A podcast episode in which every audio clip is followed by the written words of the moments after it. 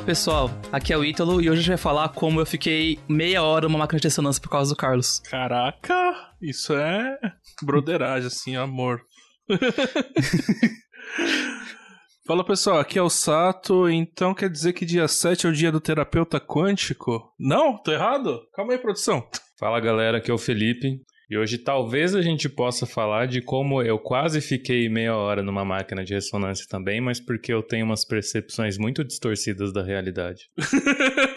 que medo. Aí um colega do Carlos queria me estudar. Fala pessoal, aqui é o Carlos. O... A gente também pode falar de como eu também já fiquei meia hora na máquina de ressonância por causa do Ítalo. Verdade, né? Que isso? Olha só, pelo menos ninguém nunca me pediu pra ficar meia hora numa máquina de ressonância. Não seja por isso, Sato, dá tempo ainda. Nossa, quando eu estiver em Campinas. Eu já passo parte considerável da minha vida dentro de máquina de ressonância. Eu não sei se eu quero participar, não. Apesar de ser pelo bem da ciência. Assim, é, no começo é bem desconfortável, mas depois, pelo menos pra mim, eu abstraio muito fácil, tá lá. É só o barulho que é insuportável, É, mas... só não esquecer nada de metal no seu corpo, né? Mas, mas sabe que mesmo com o barulho ele dá muito sono. Muito, muito sono. É, dá, dá, dá um pouquinho de sono. Cara, esses dias eu vi uma, uma imagem que fizeram com uma pessoa que tinha aplique, aí ficava meio distorcido a imagem. Ah, é provavelmente por causa do... Bom, aplique deve ser cabelo sintético, não sei se... Bom, não sei, é, Deve ter tanto a problema, imagem tava né? distorcida. Estranho. Bom, quando eu fiz a ressonância do Carlos, o brinco dele distorceu muito a imagem também. É verdade.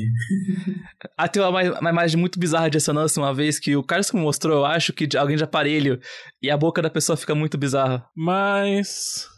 Antes que a gente divague demais, vamos pro episódio? Ítalo, quem é o Carlos? Então, gente, a gente chamou hoje o Carlos pra falar. É, ele é o mais novo doutor do, da FGW, Uh! então parabéns pra ele. É, e, bom, e meio que em homenagem ao, Calma aí, calma Física calma aí. Médica. Bem pastelão, né? Tipo. Vai lá. É, mas... É... Peraí. Quebrei o Ítalo. O Ítalo recuperar. perdeu o rumo com essa. Ai, tô nervosa. Mas é isso aí, o Carlos é o mais novo doutor do FGW. É, e esse episódio é meio que episódio de física médica, mas também é um episódio que a gente meio que usou desculpa pra chamar o Carlos pra falar da pesquisa dele, que é uma coisa muito legal, que ele trabalha com neurofeedback, nome muito chique. Então ele vai falar um pouco sobre o que que é neurofeedback é, e a pesquisa dele de maneira geral. Então bora quebrar a simetria em um. 3, 2, 1. E aqui é uma boa hora para falar dos nossos patrocinadores. Este episódio teve apoio financeiro do Instituto Princípia. Criado em 2017 e mantido pela Fundação Instituto de Física Teórica, o centro tem por objetivo a produção e difusão de ciência, além de conectar a ciência à sociedade. O Instituto Princípio promove diversos eventos de divulgação científica que podem ser de interesse dos nossos ouvintes, como o YouScience, um projeto que mostra diferentes atuações dos cientistas brasileiros e como você pode se tornar pesquisador nesta área. Para mais informações, acesse www.institutoprincipia.org. Princípia, onde a ciência expande o mundo.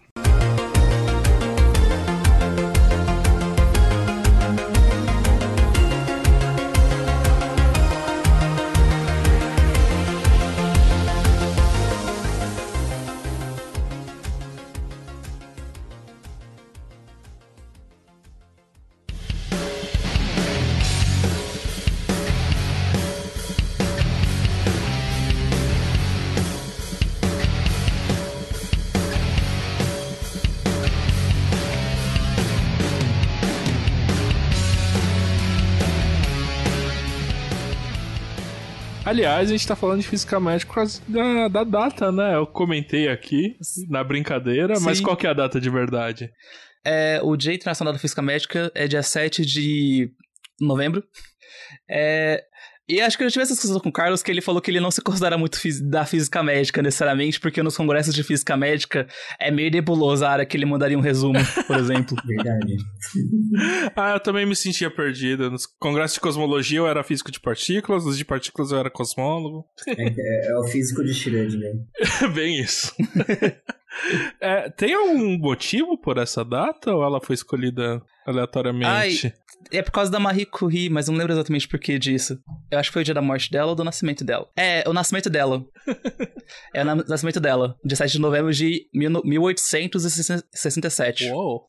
Então fica aí, dia 7 de novembro, cante um parabéns pra você, pra Marie Curie, e comemore o dia do físico médico, beijando seu físico médico favorito, ou não. Mas e aí, vamos, vamos lá isso pro aí, o que, que é neurofeedback? É. Eu acho que seria um, um nome legal de banda já, mas o Sim. que que é em física? Pô, seria mesmo. É, o neurofeedback é uma técnica de treinamento de modulação da atividade cerebral em tempo real. Então, a ideia é extrair os sinais cerebrais é, daquele usuário que está passando pelo treinamento, processar esses sinais, identificar atributos, né, características dos sinais que estejam relacionadas com aquilo que se está treinando, é, fornecer um feedback do que está acontecendo com aquela característica em tempo real para a pessoa, para ela saber se a modulação está sendo bem sucedida ou não, está atingindo o objetivo da sessão. E essa modulação ela pode ser feita para várias coisas. Né? Então, do ponto de vista de condições neurológicas, é, o neurofeedback ele tem sido aplicado como um tratamento alternativo ou complementar para, por exemplo, é, transtorno de déficit de atenção e hiperatividade, autismo, epilepsia, é, uma série de outras condições. E também pode ser utilizado para melhora de algumas capacidades cognitivas em pessoas sadias, é, como atenção, concentração e esse tipo de, de, de coisa. Então, quando você diz treinamento, é treinamento da pessoa mesmo. Isso, é. A ideia é que a pessoa, né, o cérebro da pessoa desenvolva estratégias a partir do feedback que ela recebe, que geralmente é uma interface gráfica, tá? Não precisa ser um feedback visual, mas acaba sendo a grande maioria dos casos. É, e que a pessoa desenvolva estratégias para modular as características que estão sendo medidas do sinal cerebral dela e devolvidas para ela em tempo real por meio dessa interface.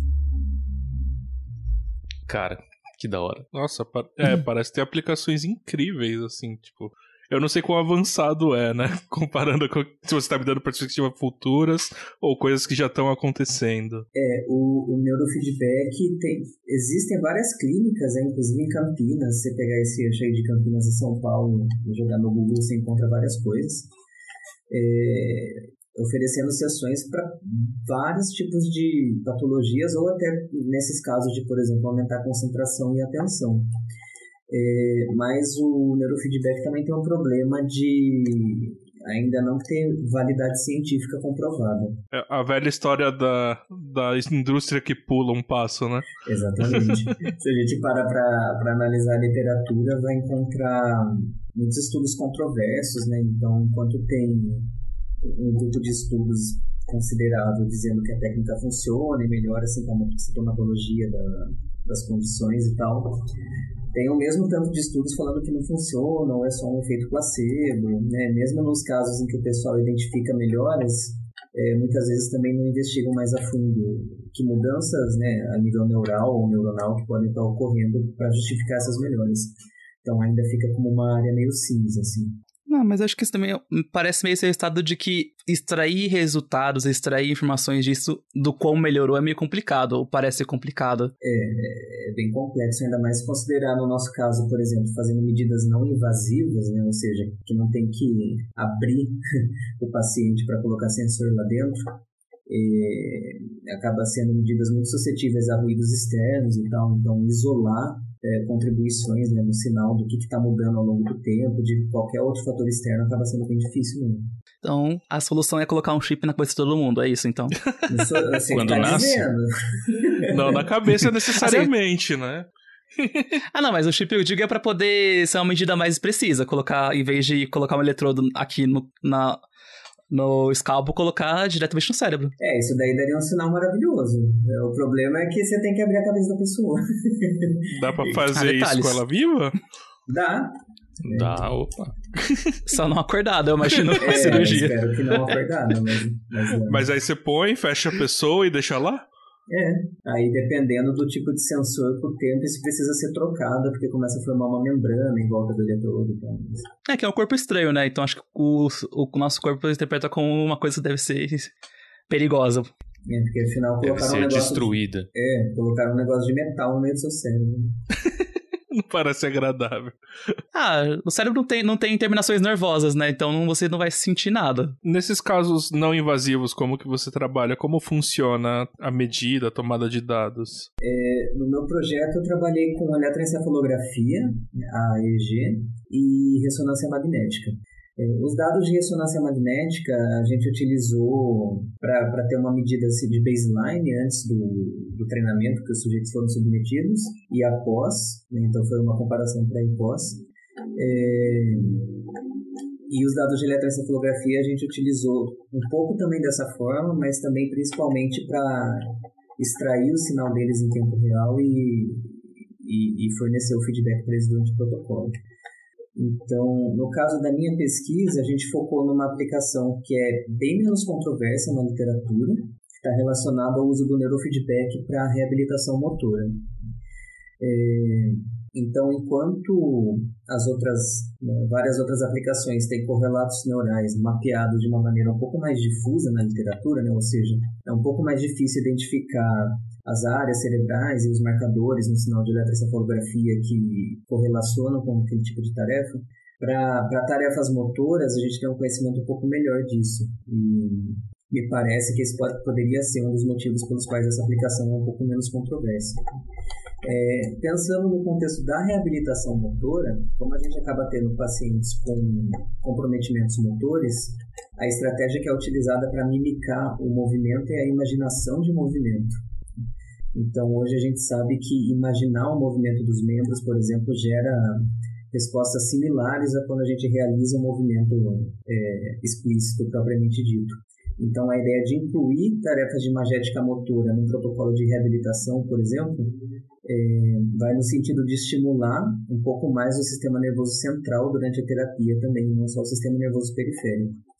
Aí, nesse sentido, é, também é um pouco difícil a, a gente saber se o paciente, né, ou se o voluntário está realizando essas tarefas de fato. Né, porque tudo que a gente tem é a esperança de que o cara está fazendo mesmo, né, porque você não tem como ver externamente.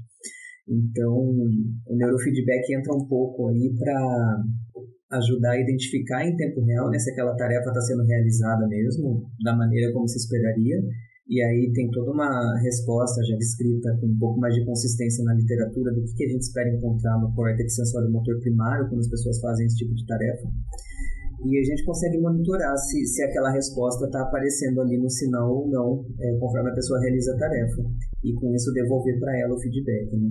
Então, no meu projeto, por exemplo, a gente desenvolveu uma interface bem simples, é, que aparecia um cursor no centro da tela, e a pessoa tinha que tentar movimentar esse cursor ou para a direita ou para a esquerda com as tarefas de imaginação de movimento das mãos.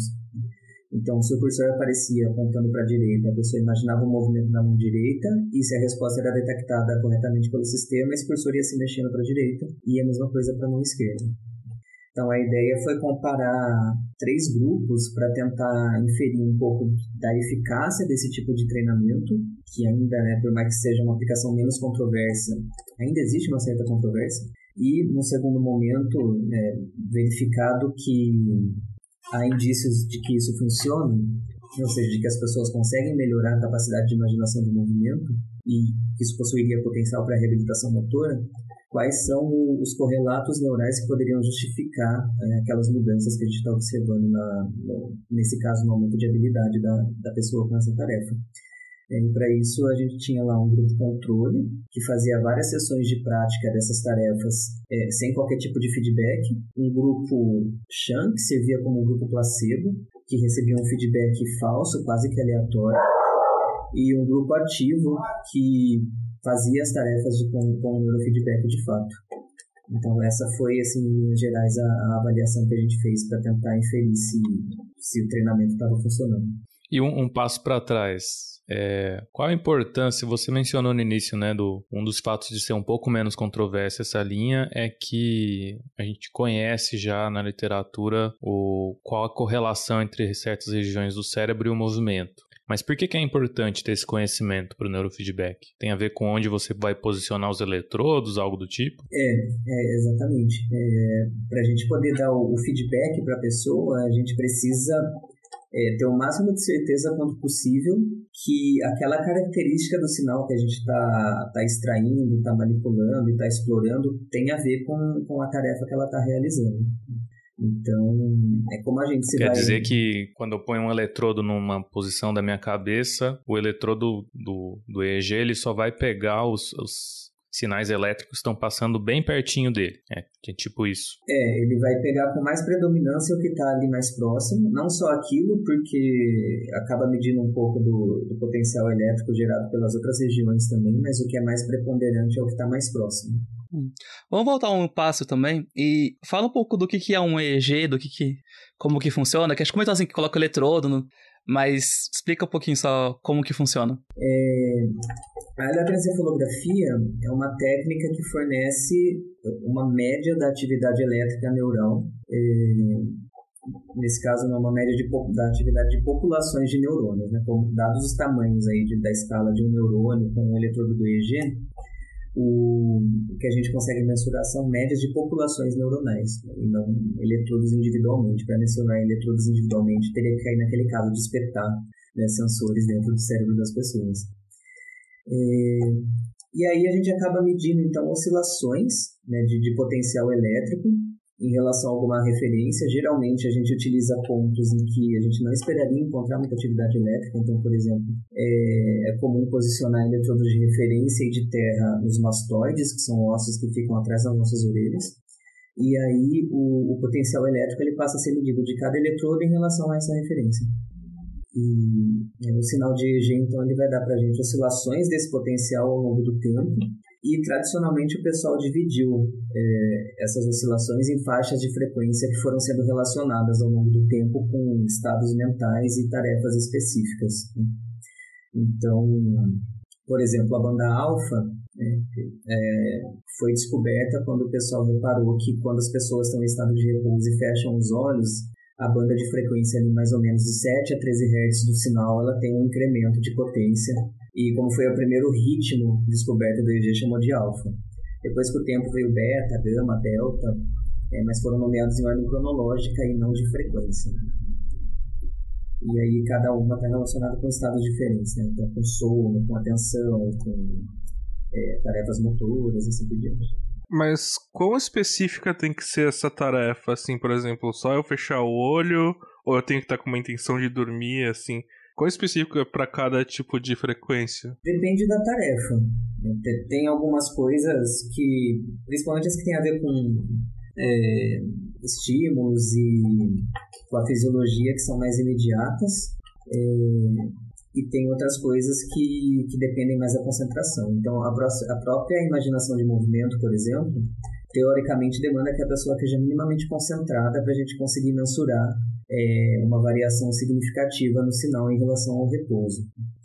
É, um estímulo visual, por exemplo, tem um potencial que ele é evocado, que se chama potencial evocado de estado estacionário visual, em que quando a gente dá um estímulo que pisca numa dada frequência para uma pessoa, a gente consegue mensurar no córtex é, occipital, que é responsável primariamente pelo processamento da visão, um potencial elétrico oscilando nessa mesma frequência.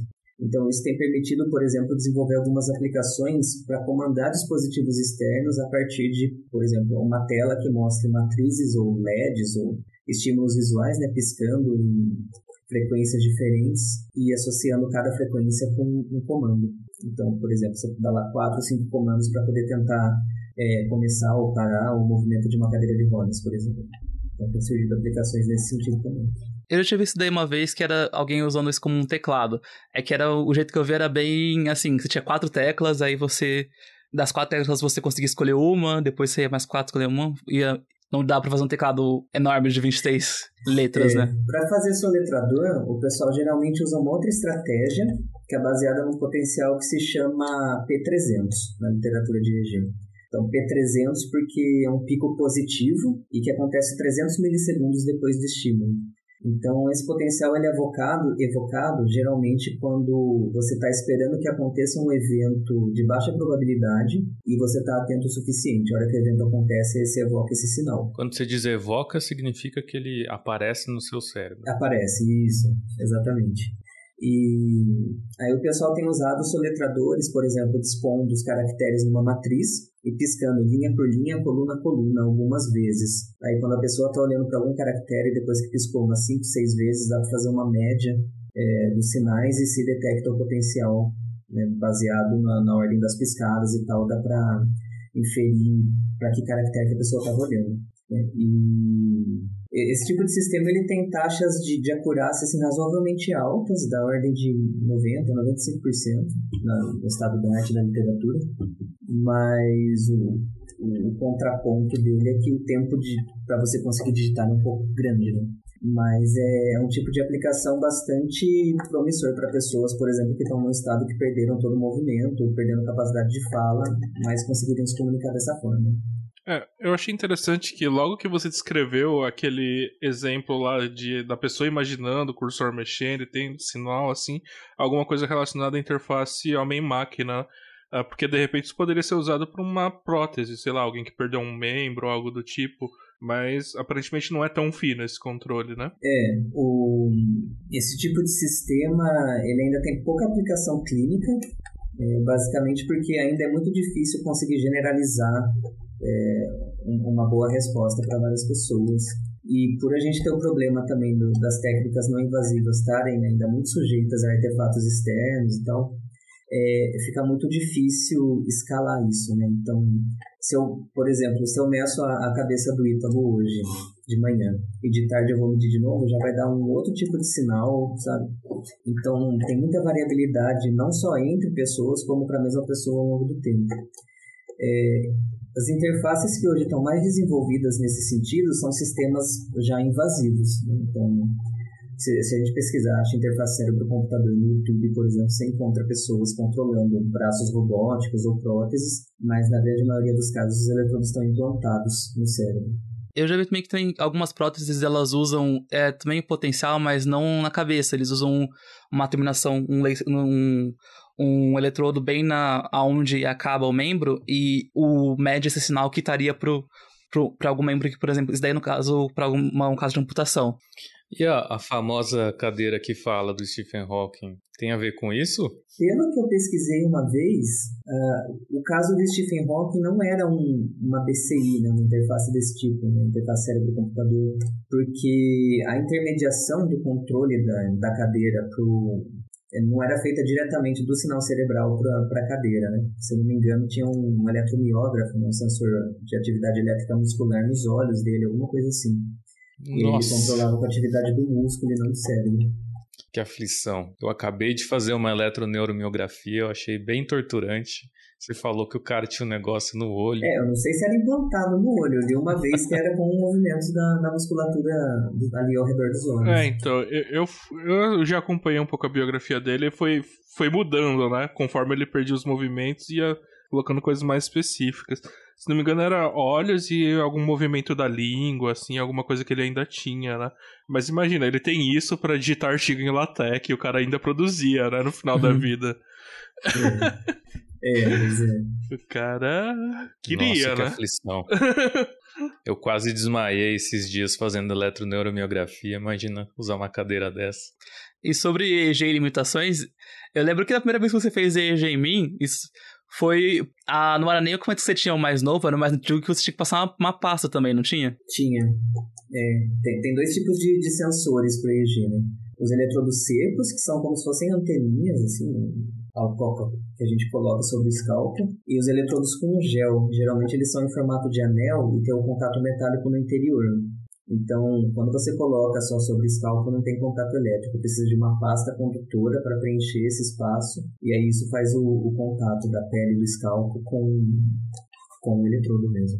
E esse tipo de, de, de setup geralmente dá muito mais trabalho, né? Acho que a gente levou uma hora só para setar o equipamento. Né? Sim, é, tinha muito mais interferência. E depois a cabelo ficou muito duro. Depois ficou falando que pareceu que você gozou no meu cabelo. meu Deus, gente! Caramba. Eu ia falar, eu ia, isso tem a ver com o que eu ia comentar, que eu, eu sempre ah, fico impressionado. Tem a ver?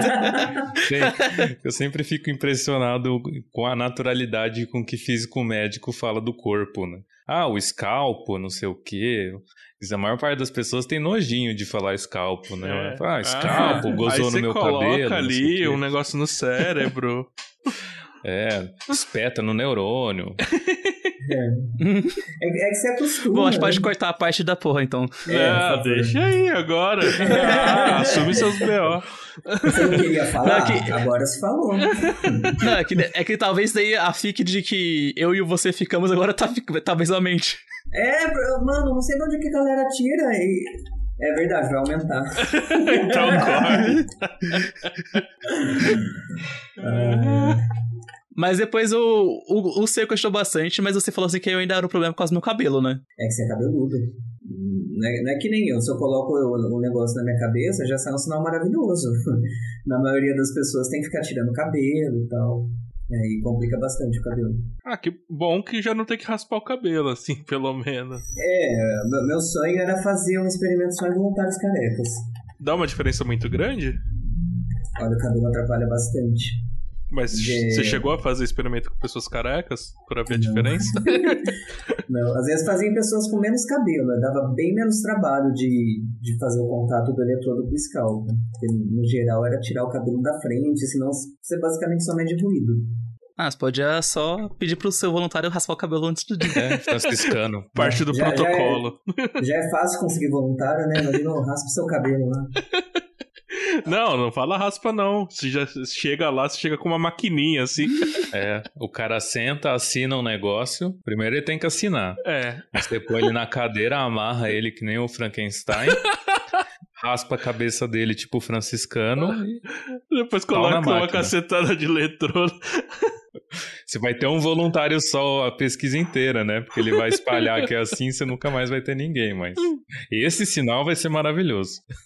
Mas também você podia simplesmente fazer um, uma, raspar bem um- assim e falar assim: olha, agora que eu comecei não dá pra parar, senão vai ficar um, uma falha enorme. então senta aí que eu tô raspar. Nossa, o Ítalo tá usando a, a lógica do veterano terrorista, sabe? Quando vai dar trote. Ó, raspei um pedaço. Você quer ficar assim ou você quer raspar tudo? Oi, então, não sabia que você Pior era que eu nunca desses, hein? É, o Ítalo é Pior que eu nunca, fui, trote. eu, eu nunca, eu nunca fui no trote. Nem quando, ela, nem quando eu era calouro, nem quando eu era veterano.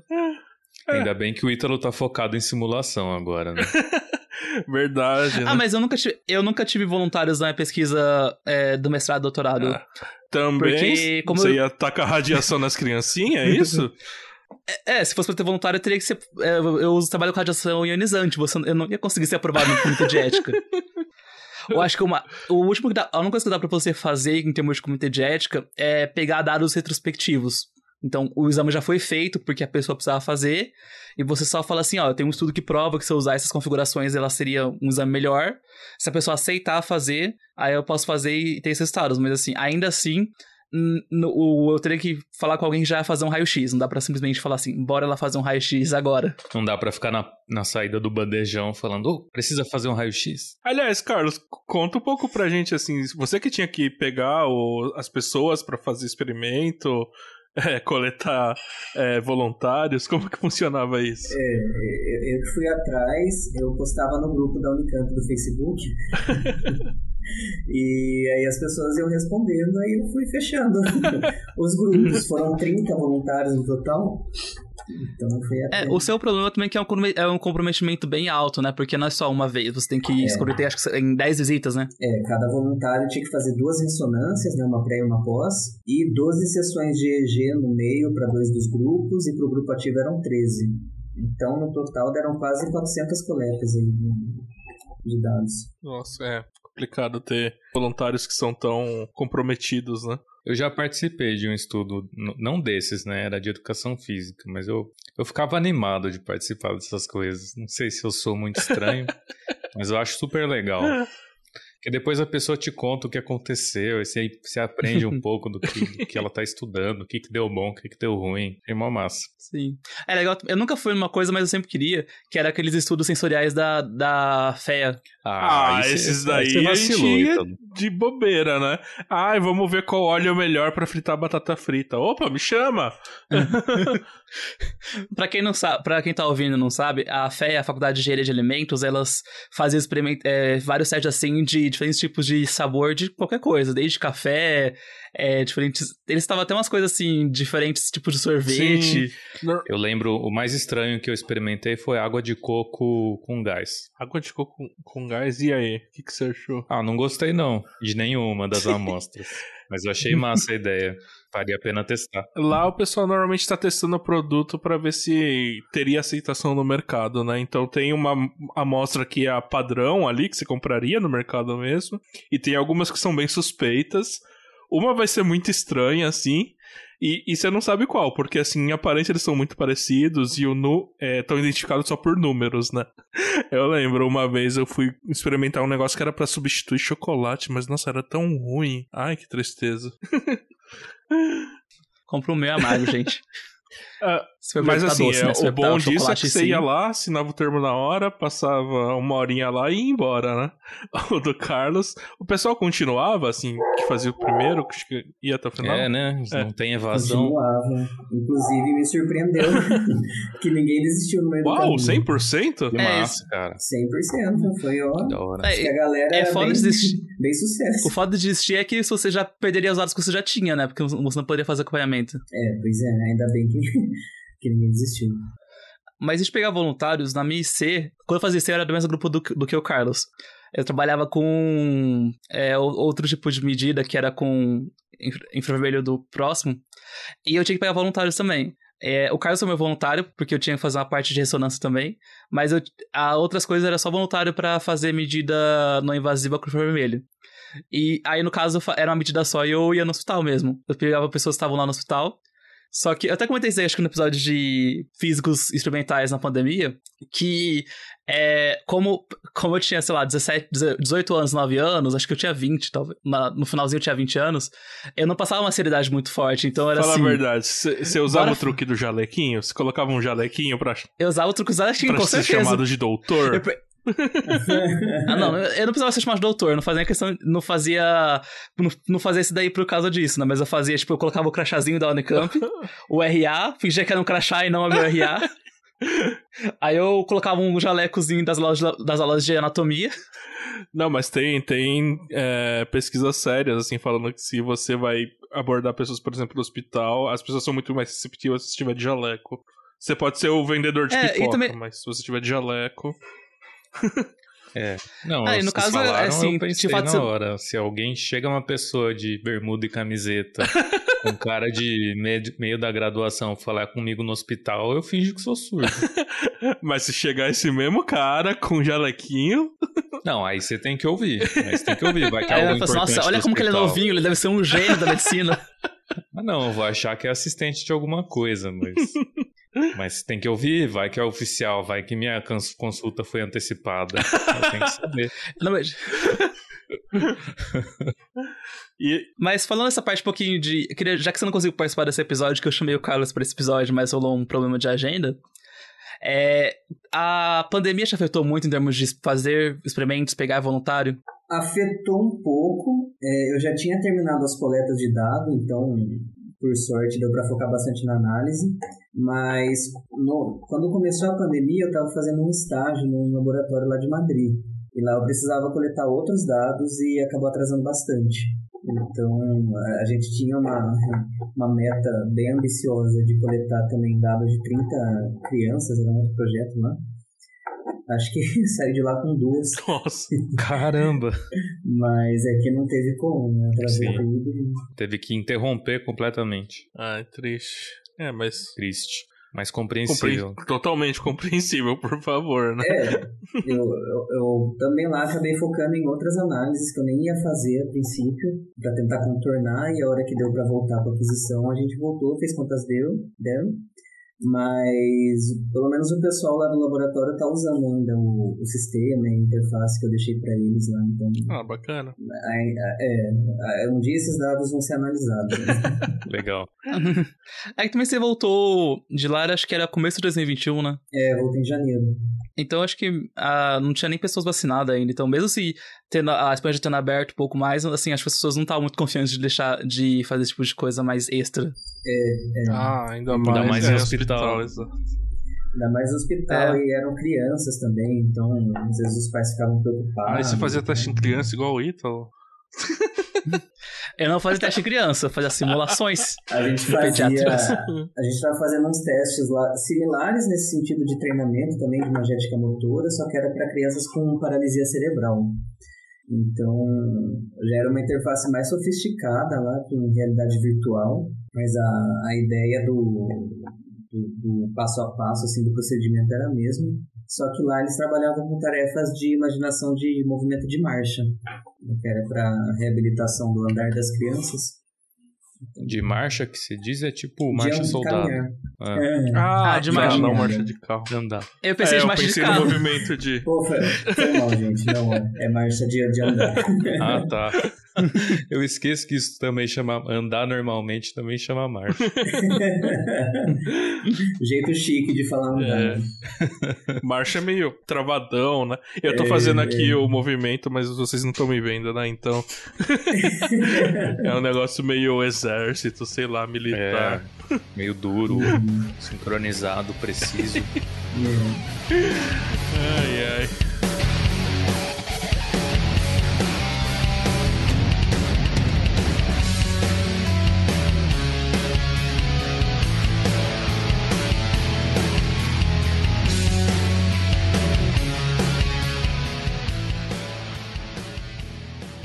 Mas aí você estava dizendo, Carlos, do, das questões estatísticas do, do experimento. Quer falar um pouco mais sobre isso? Eu acho isso bem interessante. É bem desafiador em si já também, né?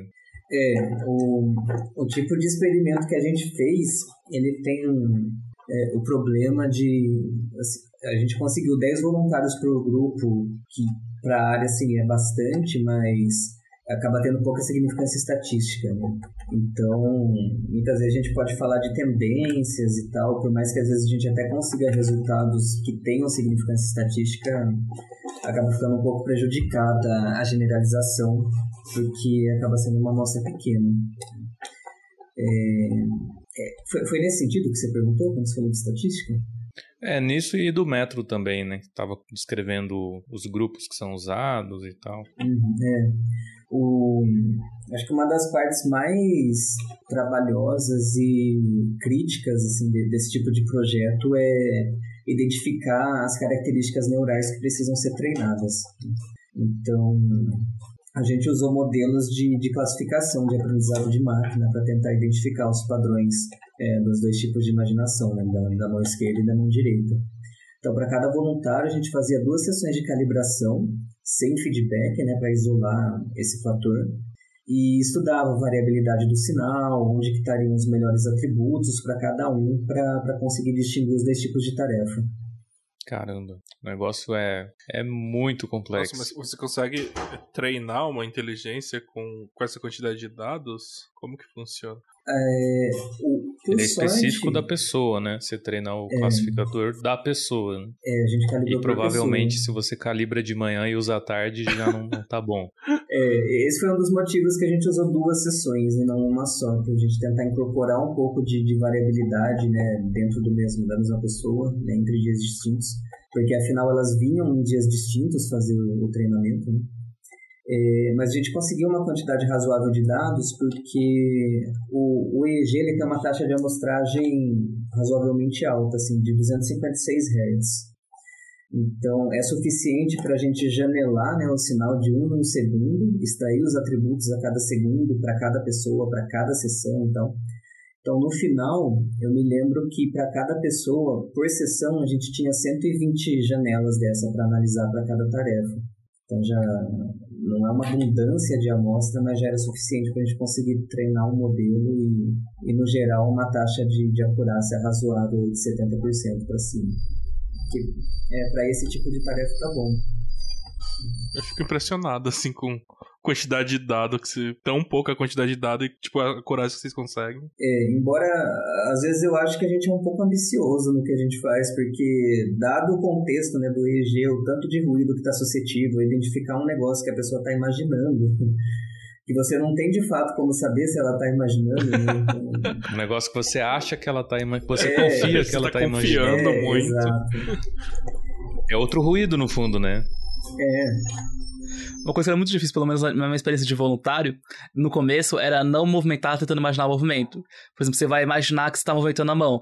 Aí, às vezes, meio que sem querer acontecia no começo de você movimentar a mão de fato, porque você. Aí, então. Isso aí no... Nossa, foi mais nas primeiras cara, sessões, assim. Mas, eu ia ser mas depois de tempo... nesse teste, se eu fosse voluntário. Não, é. A, a gente fala, né, imaginação de movimento e tal, mas não é uma coisa que a gente tá acostumado a fazer, né? Então, na hora que você pede pra pessoa conscientemente, ó planeja que você vai fazer tal tarefa aí com as mãos, mas não faz.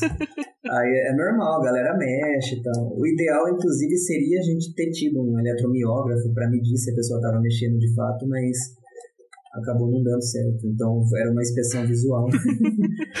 Você tinha que dar muita bronca no, no pessoal?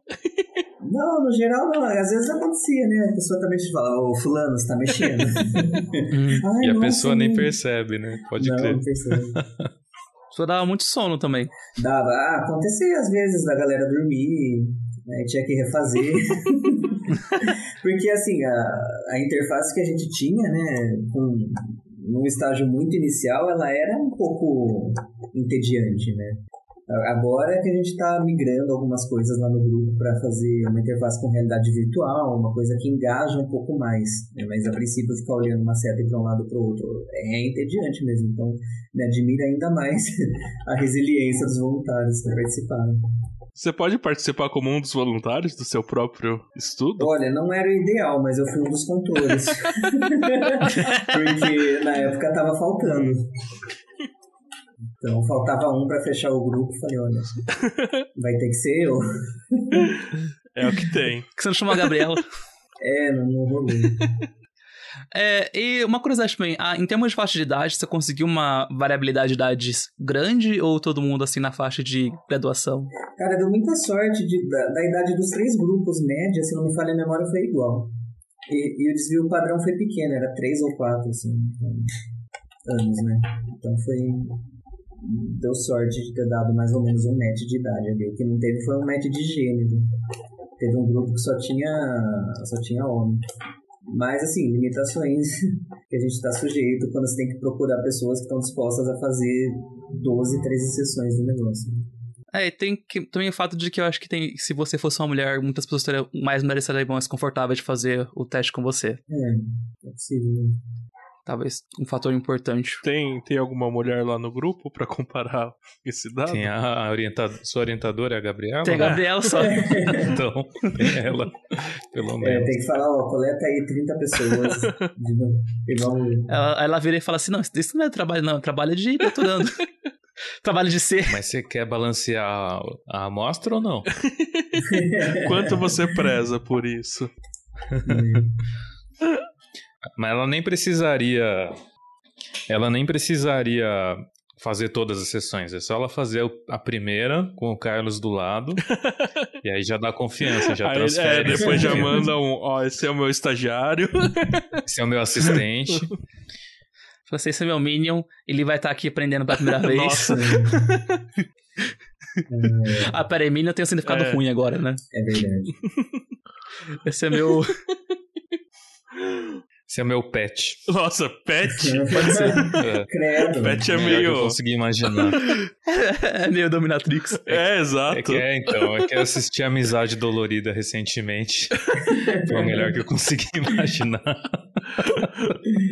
Ah, que muito bom. Mas e aí sobre o. Acho que a gente. Não sei se a gente falou muito sobre o treinamento em si. Eu queria entender como que. Se eu, se eu fosse participar disso, assim, o que, que eu ia ver no, no treina, durante o treinamento, por exemplo?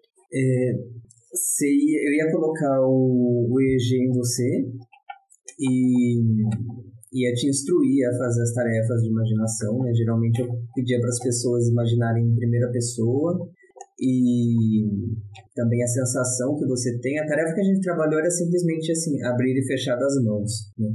Então, como se você tivesse que se imaginar planejando esse tipo de movimento e qual a sensação que você tem. É porque para ajudar também tem vários estudos que sugerem que tem diferença você imaginar em primeira ou terceira pessoa, você imaginar mais só o visual e imaginar a sensação tátil também.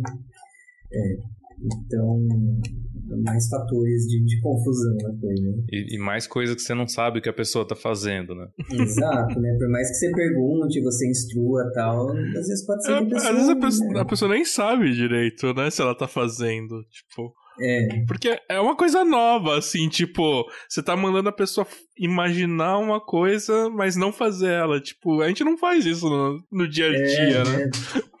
Não, é, é, no geral a gente tem dificuldade para fazer mesmo. E o ideal é imaginar o quê? Tudo assim? Imagina tanto o visual tanto quanto tátil, se tiver som, imagina o som também. No caso nosso, a gente instruía sempre uma combinação assim, de visual com tátil e esse abrir e fechar das mãos.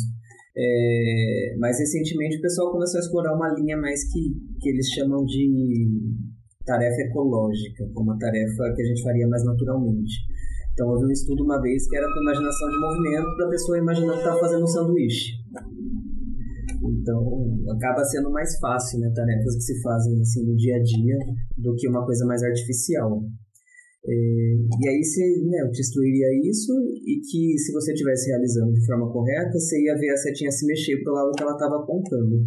Então era basicamente esse o feedback que eles tinham. Era a gente fez propositalmente uma coisa simples porque as interfaces comerciais elas são né, bastante gamificadas, né, então elas acabam produzindo engajamento maior, mas acaba sendo também um fator a mais de, de dificuldade para a gente conseguir isolar, né? Pô, mas se essa pessoa está melhorando, o quanto é da prática em si, o quanto é do feedback, né? E o quanto é dela estar tá engajada num jogo, por exemplo. Então a gente tentou ir para o mais simples possível e tentar isolar, né? Daí que vem a ideia do controle não ter feedback, para a gente ver se tinha alteração na resposta neuroeletrofisiológica quando a pessoa só pratica as tarefas sem ter o feedback, do grupo placebo e do grupo que tinha o feedback de fato. E mesmo com esse protocolo simples, a gente conseguiu observar diferenças. Né? Então, por exemplo, os controles basicamente não alterou o, o tipo de marcador que a gente usa no EEG para identificar esse tipo de tarefa, que é uma variação muito específica do sinal no córtex motor primário. É, e para o grupo ativo, por exemplo, né, que foi quem treinou de fato, a gente observou que só aumentava é, no decorrer das sessões. Caramba, que legal. Tem muita coisa metodológica para aprender nessa área ainda. Tem, né, no geral, esses experimentos com, com seres humanos e tal, eles têm várias questões que, se você não tem contato, a gente simplesmente não para para pensar, né, passa batido. Você mencionou essas interfaces comerciais, né? É, essas para que, que são usadas comercialmente essas interfaces? Então quer dizer que é, assim, é, é uma tecnologia você já falou no início, né? Que já, já é usada e tal, apesar de ter controvérsia do, da validade médica, científica do, do negócio, mas elas já são usadas para algumas coisas. Você mencionou neurotreinamento para reabilitação, mas tem outras uhum. coisas também? Tem outras aplicações também? Tem. É, no, no, meu entendimento da coisa toda, por mais que a, a aplicação da reabilitação motor seja menos controversa, não me parece que seja mais frequente comercialmente. É, o que me parece bastante frequente comercialmente é para atenção e concentração, tanto assim de pessoas sadias, né, para aumentar a capacidade de concentração, quanto de pacientes com TDAH, né, transtorno de déficit de atenção e hiperatividade. E aí geralmente são aquelas interfaces mais gamificadas e aí vai cair na, naquela controvérsia. Né? Vai ter paciente que fala que funcionou, vai ter paciente que fala que não funcionou. Você nunca assim. sabe se nos que funcionou, se funcionou por causa da interface, se é placebo, neuro, de neurofeedback é. ou se é só pelo jogo, de repente melhoraria jogando Play 5, igual. É, é tipo isso. mas uma coisa que me acha curioso, porque fala efeito placebo, mas ao mesmo tempo é, até que ponto seria um efeito placebo se deu certo também? Porque o não foi é, o teste que você fez é um teste real. Então, se foi efeito placebo, se a pessoa acreditou que melhorou, será que não melhorou? Nesse tempo, no ponto de cérebro, que é, é mais difícil de, é, eu, eu, de fato eu quantizar. gastar e te cobrar muito dinheiro para um efeito placebo? É, Peraí, mas é isso que o Ítalo falou me deixou na dúvida se eu sei o que é placebo. Porque o que eu entendo por placebo é eu melhorei, mas não foi por causa do tratamento. Foi por, por acreditar que ele funcionaria. Mas eu, a melhora é. Existe, a melhora física existe. Existe. Ah, tá. É, então eu acho que entendi o Ítalo errado. No nosso, no nosso estudo mesmo, o nosso grupo que tinha o papel de placebo foi o que teve o comportamento talvez mais interessante, assim, do ponto de vista de que quase metade dos sujeitos melhoraram as métricas que a gente avaliou, que em teoria a gente espera que teriam relacionadas com a tarefa, e aí outra parte piorou. Então foi. Piorou? Deu, Nossa! É. Para os controles, assim, ou não tinha alteração, ou um ou outro piorava. Para o ativo, ou não tinha alteração, mas a maioria melhorava. E para o chão foi o, o, o esse simulador do placebo, assim, foi, foi o mais misto. E isso chama bastante atenção. E acho que é nessa discussão também. Né? Eu já vi alguns artigos em que os autores defendem que neurofeedback é sim placebo, mas aí a gente entra nesse ponto, né? Eu cobro o placebo, eu é. vendo o placebo como uma coisa que não é placebo. É. É. Cara, eu adoro placebo. E também, e também entra no ponto de vista de variedade estatística, né? Como você falou, são 10 em cada grupo. Se fosse 100 em cada grupo, talvez fosse diferente. Mas aí só seria 10 vezes mais trabalho pro Aliás, Carlos. Eu, eu, acho a pesquisa em placebo um negócio genial, assim, é muito interessante. Uh, tem pesquisas, por exemplo, que entregam um placebo pra pessoa falando que é placebo e ela melhora mesmo sabendo que é um placebo. Uh, tinha umas pesquisas com envolvendo atletas de alta performance e aquelas pulseiras de equilíbrio e tal. Eu falo, olha, isso é uma pulseira, isso não faz nada. Mas aí a pessoa melhorava a performance dela, sabe? O problema é você cobrar 100 reais numa pulseira, né? Porque ela é mágica. É, é, é, é como a cura quântica. Né? Exato. As pessoas vendendo algo que, que não é bem assim. Uhum. É, então, eu, sempre que eu penso muito sobre isso, eu chego na mesma conclusão, que até certo nível, eu acho que eu gosto de ser enganado. Sim. Porque se eu melhorar Mas, sem assim, efeito você... colateral, eu quero tomar é, placebo. É, se você for te vender em placebo ao lado, preço né? do placebo, ao preço da pílula de açúcar, ótimo, concordo, vai na fé. É. É, então, o problema é tomar placebo e o efeito colateral é a sua conta no banco. Exato. É, por exemplo, a pesquisa do Carlos, eu acho que é uma pesquisa muito interessante de pesquisar, mas a aplicação é, público é muito premeditado mesmo, né? Do, pelo Carlos falou. Não parece algo que. Não tá na hora, que, né? Talvez, tá na hora, talvez não precisaria de alguns anos mais, alguns anos mais de estudo. Mas... Vocês acham que atrapalha essa, essa ida precoce, precoce ao é. mercado? É. Uh, eu acho que talvez cria uma má, uma má fama em certos grupos, talvez. É, em contrapartida, talvez uh, bareteie os equipamentos. É, é, isso é uma, uma validade importante, né? Que torna uh, tem um incentivo maior para pesquisa. É, eu acho que tem, tem, até um incentivo do ponto de vista de, da necessidade de validar aquilo.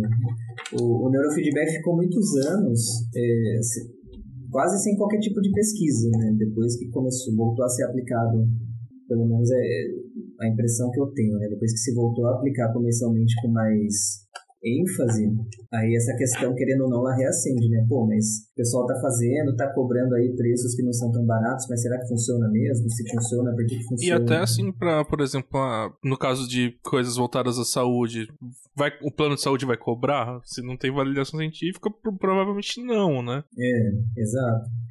E, e até mesmo do, do ponto de vista, né, nesse caso da saúde, de terapias alternativas. Né? Então, houve um estudo uma vez que comparava fazer neurofeedback para crianças com TDAH com o uso da ritalina, por exemplo, né? que tem, pode ter diversos efeitos colaterais e alguns desses estudos às vezes encontram efeitos muito comparáveis assim da terapia com neurofeedback com a ritalina e ao mesmo tempo vários estudos que fazem parecido e não encontram nada para ajudar os protocolos em si de neurofeedback, eles não são padronizados também, né? Então fica difícil comparar. Ah, né? Então é um, é um problema mais de desenho de experimento do que de estatística, por exemplo. Também, é, você vai ver, um, fez cinco sessões, outro fez 20, um treinou uma característica X, o outro treinou uma característica Y do sinal. Nossa, é. É, é esse acho que é um problema também, que se fosse todo mundo tivesse a mesma metodologia, você poderia unir várias dados de lugares diferentes e isso ter uma, uma relevância Sim. estatística maior. Uhum. Mas se a metodologia é diferente, não dá para você comparar diretamente. É, e aí, de novo, né, cai na, na ponto. Esse cara funcionou, o outro estudo com outra metodologia não funcionou. Será que é a técnica ou será que é a metodologia? E o funcionar, tanto o funcionar quanto o funcionar tem amostras pequenas, então se você aumentar a amostra, você pode chegar em outra conclusão nos dois casos, realmente. Hum, é Padronização vários... é um desafio importante também nessa área. É, tem várias. Essa área ainda precisa amadurecer bastante. Assim. Mas uma coisa que eu fiquei curioso que você comentou, Carlos, o você falou, né? Uma pessoa treina a característica X do sinal, outra treina a característica Y. Isso é um negócio que eu não tinha me tocado. Quando você vai fazer o, o treinamento, você decide se você mostra esse estímulo visual a partir do sinal, né? Uhum. E aí é a partir de alguma característica do sinal, que no seu caso era o classificador de, de aprendizado de máquina. Uhum. Exato. Caramba. É, Então, no... se você muda o classificador, por exemplo, você pode mudar o treinamento. É. A gente trabalhou com, com o classificador e com variações da potência do sinal em relação a períodos de repouso e, e avaliou, né, para cada pessoa onde a performance do classificador era melhor para diferentes eletrodos e frequências e tal, e combinando as coisas um pouco, mas é, às vezes eu poderia simplesmente pegar, por exemplo, ah, eu sei que a resposta de magética motora, em teoria, deveria conseguir medir no córtex motor primário. Então, vou pegar ali um ou dois eletrodos é, e avaliar a potência deles e usar isso pra, como característica de treinamento. O, que eu achei interessante, um dos pontos mais interessantes né, que a gente achou, é que mesmo treinando com o classificador características que não necessariamente estariam no córtex motor primário, poderiam estar, mas não estavam restritas a ele, a gente observou melhoras, na, melhoras eu digo, aumento na, na frequência de evocação da resposta, né? a gente conseguia detectar com mais frequência a resposta de imaginação de movimento no córtex motor primário, né? como descrito na literatura. Então, eu, particularmente achei isso bastante interessante, né? mesmo treinando características não necessariamente restritas àquela área, é, o marcador é, eletrofisiológico desse tipo de tarefa ele, ele melhorou ao, longo do tempo para o grupo que treinou com o neurofeedback. É, eu queria fazer uma pergunta um, um, pouco da parte mais física né, desse processo, que é quanto a. Nesses eletrocefalogramas, vocês usam sensores ali. Uh, você acha que um desenvolvimento de sensores mais precisos ou menores? Ou que tipo de desenvolvimento você acha que seria interessante para avançar a área? Eu, um dos maiores problemas que a gente tem com a EEG é, é contaminação por ruído externo. Então, assim, idealmente, é, mas é que isso não é prático, né? Mas idealmente as aquisições elas deveriam ser feitas numa gaiola de Faraday, isolando o máximo possível qualquer Caramba. fonte externa. É externo mesmo, assim. O celular das pessoas que estão perto É. no hospital está Tipo gerando isso. ruído. Tipo isso. E existem várias técnicas de pré-processamento do sinal para tentar amenizar isso, mas sempre vai existir alguma contaminação. né? Eu não sei até que ponto a, a gente, se seria possível eliminar isso 100%. Com a tecnologia de hoje, não, mas Alguém já colocou. Alguém, assim, no mundo já colocou uma pessoa na gaiola de Faraday pra ver a diferença? que seria interessante, né? Pra ver a ordem de grandeza desses ruídos, né? Ah, faz preço meio rústico, leva alguém no carro e coloca o EEG. Desliga o carro primeiro, né? desliga, É, o desliga o carro, carro, arranca desliga os carro. aparelhos. arranca a bateria. É, deixa, desliga tudo, mas deixa só a, A usa só a carcaça carcaça. de um no caso, carro. vai no ferro velho. Vai no ferro velho. A gente tem também o próprio ruído fisiológico, né? Então, por exemplo, a gente está medindo um sinal que vem majoritariamente do córtex, mas ele passa por membranas, ele passa pelo crânio, ele passa pela, pela pele do scalpo, pelo cabelo. Então, isso tudo vai distorcendo o sinal também. né? É, que assim, cada isso não é tão. de um jeito não dá pra diferente, né? controlar, né? Tipo. Mas Exato. agora o ruído externo talvez dê, né? É, ruído externo já dá mais. Nossa, seria algo interessante, tá? o problema é Fazer fazer, isso, o- né? Colocar a pessoa na gaiola É. de Faraday. Fazer a roupinha do, do irmão do Sol no, no Better Call Saul na primeira temporada. Ah, de alumínio lá, aquele cara que tipo acha que- cobertor de alumínio. o cara que acha que tem alergia à radiação Onda eletromagnética. de qualquer frequência. Ai, gente, eu adoro essa série. Eu não, não assisti tudo, assisti metade, mas essa parte era muito boa. E como, como o Sol convence o irmão dele que ele não tem isso. não vou dar Putz, spoiler. eu vi, mas eu não lembro. Pode dar spoiler ou não dar spoiler? Melhor não. Melhor não. Melhor Melhor não, acho que Se o, não entra na. se o Pedro não tiver Hum. visto, cara, você vai ouvir sobre isso por pelo menos 12 meses. Sério? Porque o Pedro é a pessoa mais que mais teme spoiler que eu conheço. Vocês já assistiram? Eu assisti umas Não. duas temporadas. Ah, eu então. acho. Eu assisti só, só Breaking Bad mesmo. quieto. Olha, eu acho a fotografia de Better Call Saul melhor do que Breaking Bad. E Breaking Bad já é boa. Nossa, Breaking Bad é minha série favorita. Assim, tipo, tudo, né? Não esperou ficar uma bosta pra acabar igual a maioria das séries. Game of Thrones. Você viu que eles vão lançar um spin-off agora? Game of Thrones? Eu Ah, vi gente. House of É, Dragon, isso. coisa assim, né? Eu não vi Game Falar- of Thrones, eu tenho problema Hum. a priori com essa série. Com coisas medievais ou só com essa série não, especial? com coisas medievais que querem ser Tolkien, mas não chegam aos pés. ah, não. Lá veio fã de Senhor dos Anéis. Não, é, é muito superior. Não, os filmes são um lixo, né, na minha opinião. Mas o livro, cara. Nossa. Nossa. E senhora. aí a gente deu um devaneio grandão aqui do tema. Tá tudo bem. Tudo Tudo isso bem, por quê? Porque o, o Gandalf, quer dizer, o, o irmão do Sol, mora numa gaiola de Faraday. É E mesmo. aí? Eu tinha perdido também qual tinha sido o link. Não, mas ele usa uns ternos com forragem de alumínio. Imagina o calor que Por ele dentro. passa. Bom, se bem que ele é um advogado rico, né? Todos os lugares devem ter ar-condicionado. É. Ah, mano. Merece passar calor mesmo. Cara, se lá. pode aí. Não curto ele.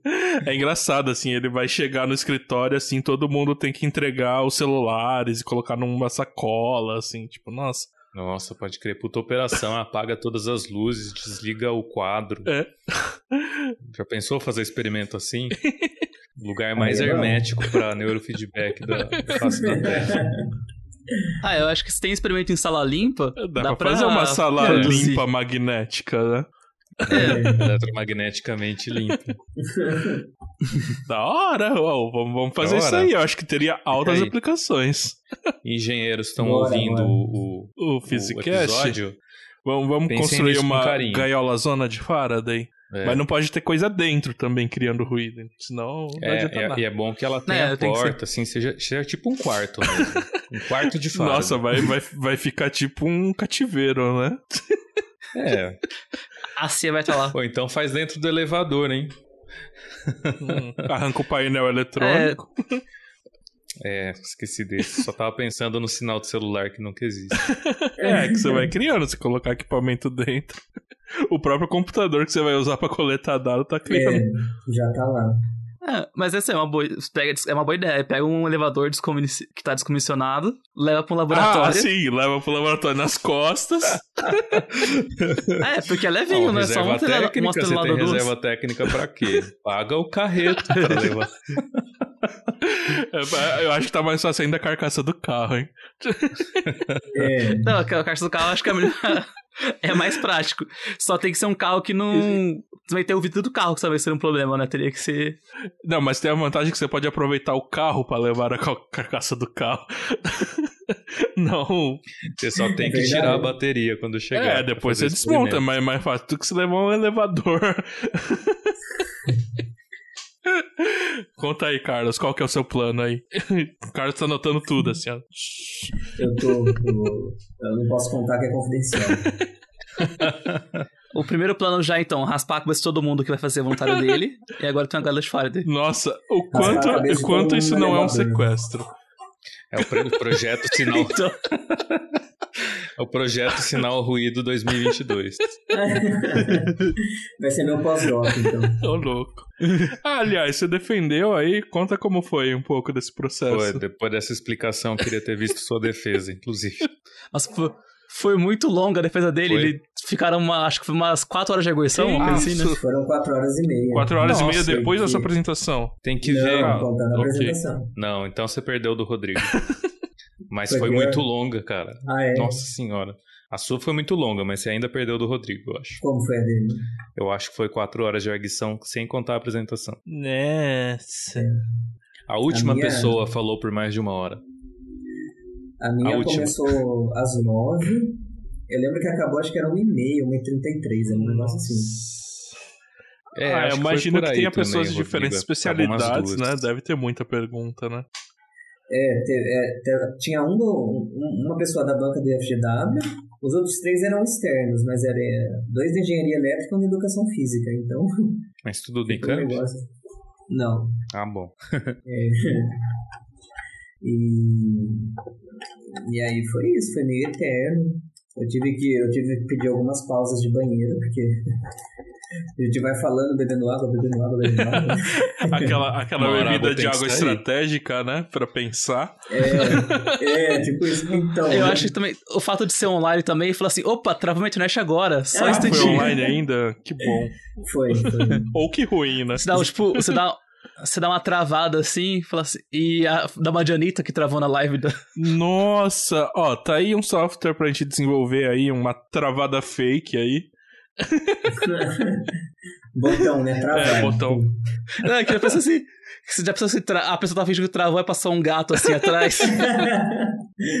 Seria ótimo. Mas o. Você, achou, você que defendeu o mestrado presencialmente, doutorado online, você achou melhor ser online? Você achou muito pior? Eu, pra mim, pelo menos online fica menos intimidador. Eu acho que aquele negócio de você ter um auditório, e você fica lá na frente, mais exposto. Aí a né? banca sai e você fica, ai meu Deus! É. Pelo menos aqui você você tá, tipo, confortável na sua casa. É, o negócio da- sair é muito complicado, porque quando eu defendi meu mestrado, depois que eu terminei a prestação e fiz a arguição, eu falei assim, nossa, eu passei, certeza. Mas depois que eles ficaram 40 minutos conversando, eu fiquei, Ai, eu passei, 40 Ah, certeza eu mesmo. tive isso também. É, Pra, pra, pro pessoal que não conhece a Unicamp, ou pelo menos ali o Instituto de Física, a gente tem uma sala que é específica pra defesas, né? Imagina um mini auditório, e aí tem uma porta do lado da lousa que vai pra uma outra salinha que tem uma mesa de reunião ali. Então a banca sai, entra nessa outra salinha e você fica esperando. E, cara, o meu demorou E também. a banca entra lá pra tomar o Da veredito. ordem de uma hora. se É, é eles vão lá pra não. discutir, eles estão com papel lá, com, com cópia da sua tese, etc. Na, na minha defesa de mestrado, os caras ficaram bem uns 30, 40 minutos também. Aí depois eu descobri que eles estavam perguntando pro professor que veio de fora, como foi a viagem, como que tava a vida dele. ficaram discutindo essas coisas. E você lá tendo ataque cardíaco esperando eles. É tipo isso. Mas ah, só pra o pessoal que tá ouvindo, pra entender como funciona, como você defende doutorado, mestrado, é, você tem lá os seus anos de pesquisa e você produz, produz a sua tese, que é um compilado de todos os seus estados, barra também toda a metodologia que você fez, um pouco de teoria. E você tem que fazer uma apresentação, normalmente é de 40 minutos, Varia, 50 na verdade, minutos. varia bastante, Carlos- né? De é, instituto pra É, instituto. de instituto para instituto valia bastante. É, mas ah, normalmente tem. A pressão varia, mas ah, você defende o seu doutorado, que é basicamente você apresenta. é, você chama uma banca, que são formados por. É, você tem que ser doutor pra fazer parte da banca, não precisa ser professor de, Sim, de uma universidade, doutor. mas tem que ser Uhum. doutor. É, e no FGW, é, especifica- especificamente, você precisa de um membro interno e membros externos também. Acho que são dois externos aí, um interno, ou três externos e um No interno. doutorado Eu sei que são são dois 5% de total. Dois e dois. Dois e dois contando o seu orientador cada. como um interno, né? Ou não? Não, o orientador não conta. conta? São dois Não. internos Ah, e então- dois externos. Ok. É, pro mestrado, se eu não me engano, pro mestrado é um interno e dois externos, que aí são quatro pessoas no total. No, no total, no doutorado são cinco pessoas, sendo que o presidente da banca é o seu orientador, ou a sua orientadora. Acho que no meu mestrado foi um interno e um externo. O meu foi um interno e um externo. É. que, na verdade, a, a Unicamp libera, acho que, três configurações, três ou quatro. É que a física Sim, adota... é, a física adota uma específica. É. Aí você apresenta pra pessoa, e quando a gente fala arguição, é que é, as pessoas vão lá e perguntam pra você dessa pesquisa. E você mandou a tese pra ela previamente, então ela vai perguntar. Tem pessoas que perguntam assim, na página tal. Vamos começar pela aqui. capa. Já vi isso numa defesa da matemática. É, tipo, é, tem as pessoas assim que começam. Tem uma pessoa que reclamou da, da capa, da- do formato, porque ela falou assim: você começou a numerar a sua tese, a sua dissertação no- na introdução, não no começo. Aí eu falei assim: ah, isso é culpa da FGW, eles que mandam. Regra do instituto, amigo. Mas aí eles. Tem pessoas que vão bem minuciosas mesmo e vão por equação, às vezes, que você que não entendeu, por figura. É, desde coisa assim, ah, essa figura tá muito má qualidade, coloca uma melhor, essa figura não faz sentido, essa figura podia ser mais clara. É, e depois todo mundo faz essa arguição, no caso do Carlos foi de três horas. é, eles vão pra ou para ou saem da sala, ou no caso no nosso caso, vão pra uma salinha, ou no caso do online, abre uma sala no Google Meet só pra eles e discutem se você passa, você tem o título ou não. Aí quando você aprovam você, você ainda tem que fazer as questões da sua tese, né? Que eles vão apontando erro por erro, comentário por comentário, porque eles querem que você mude sua tese. Uhum. Aí e você tem gente tem que pede coisas ridículas do tipo, refaça sua análise, né? Tipo, porra, cara.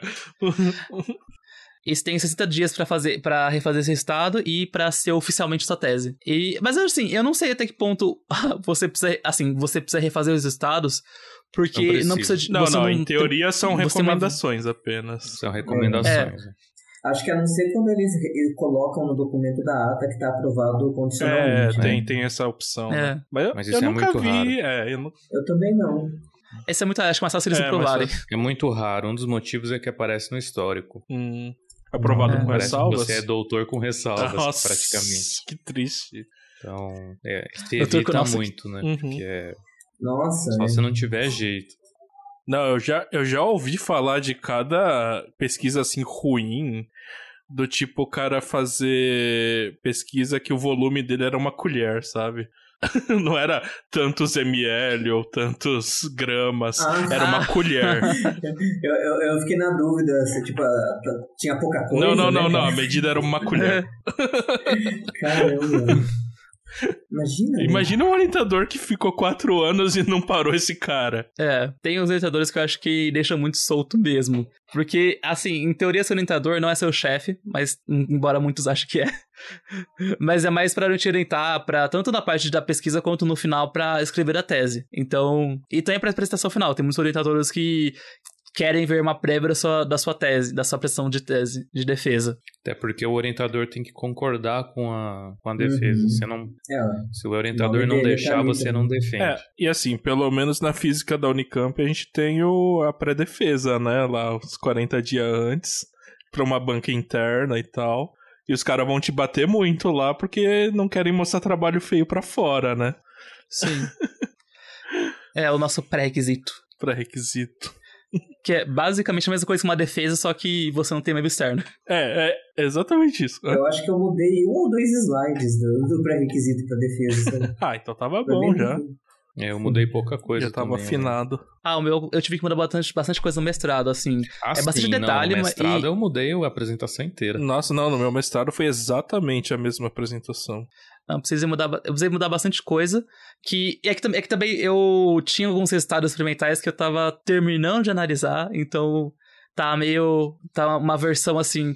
Tanto que eu não, eu- tanto que eu não, eu não, eu não demorei 40 dias, não foi imediato, eu esperei assim, mais um mês fazendo revisões e aí depois me meti de novo. Não, no meu pré-requisito eu já tinha minha, minha monografia escrita, assim, fechada. Então, mudou nada praticamente. Aí depois, pra entregar pra, pra biblioteca, eu mandei algumas coisinhas, assim, mas não muita É, é coisa. tão também. bonitinha a versão final. A versão da biblioteca. Ah, é, minha versão da biblioteca, depois eu fui ler esses dias, tem, tem alguns errinhos de formatação. Falar, Eu achei na minha de mestrado também. Eu falei, deixa eu parar de ler. tipo, Já foi, já foi. já foi. Você tem aquele, aquele momento emocional de você estar olhando seu, seu, sua tese assim e falar assim, nossa, que bosta. Olha que legal, essa conta tá errada, na página 2. Olha, mas quando você tá nesse nível é que você evoluiu, né? Sim. É. O problema é ela continuar parecendo maravilhosa, né?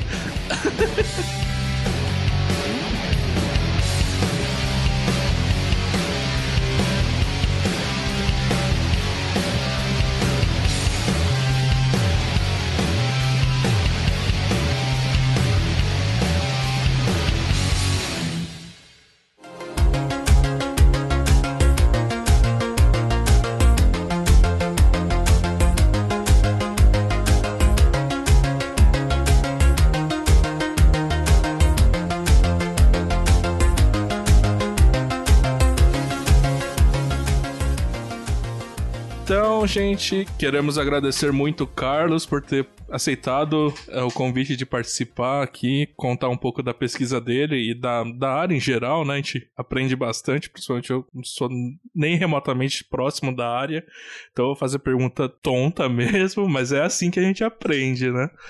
E, é, é até uma coisa assim que eu quero deixar pros nossos ouvintes. Cara, você não sabe uma coisa, pergunta. Pergunta vai parecer idiota? Vai, mas você vai aprender. que eu acho que é o mais bacana, né, da ciência, assim, é. É. perder a vergonha de perguntar. Errado é quem responde ríspido à pergunta da pessoa que não É, sabe. exato. Sim. Pois é.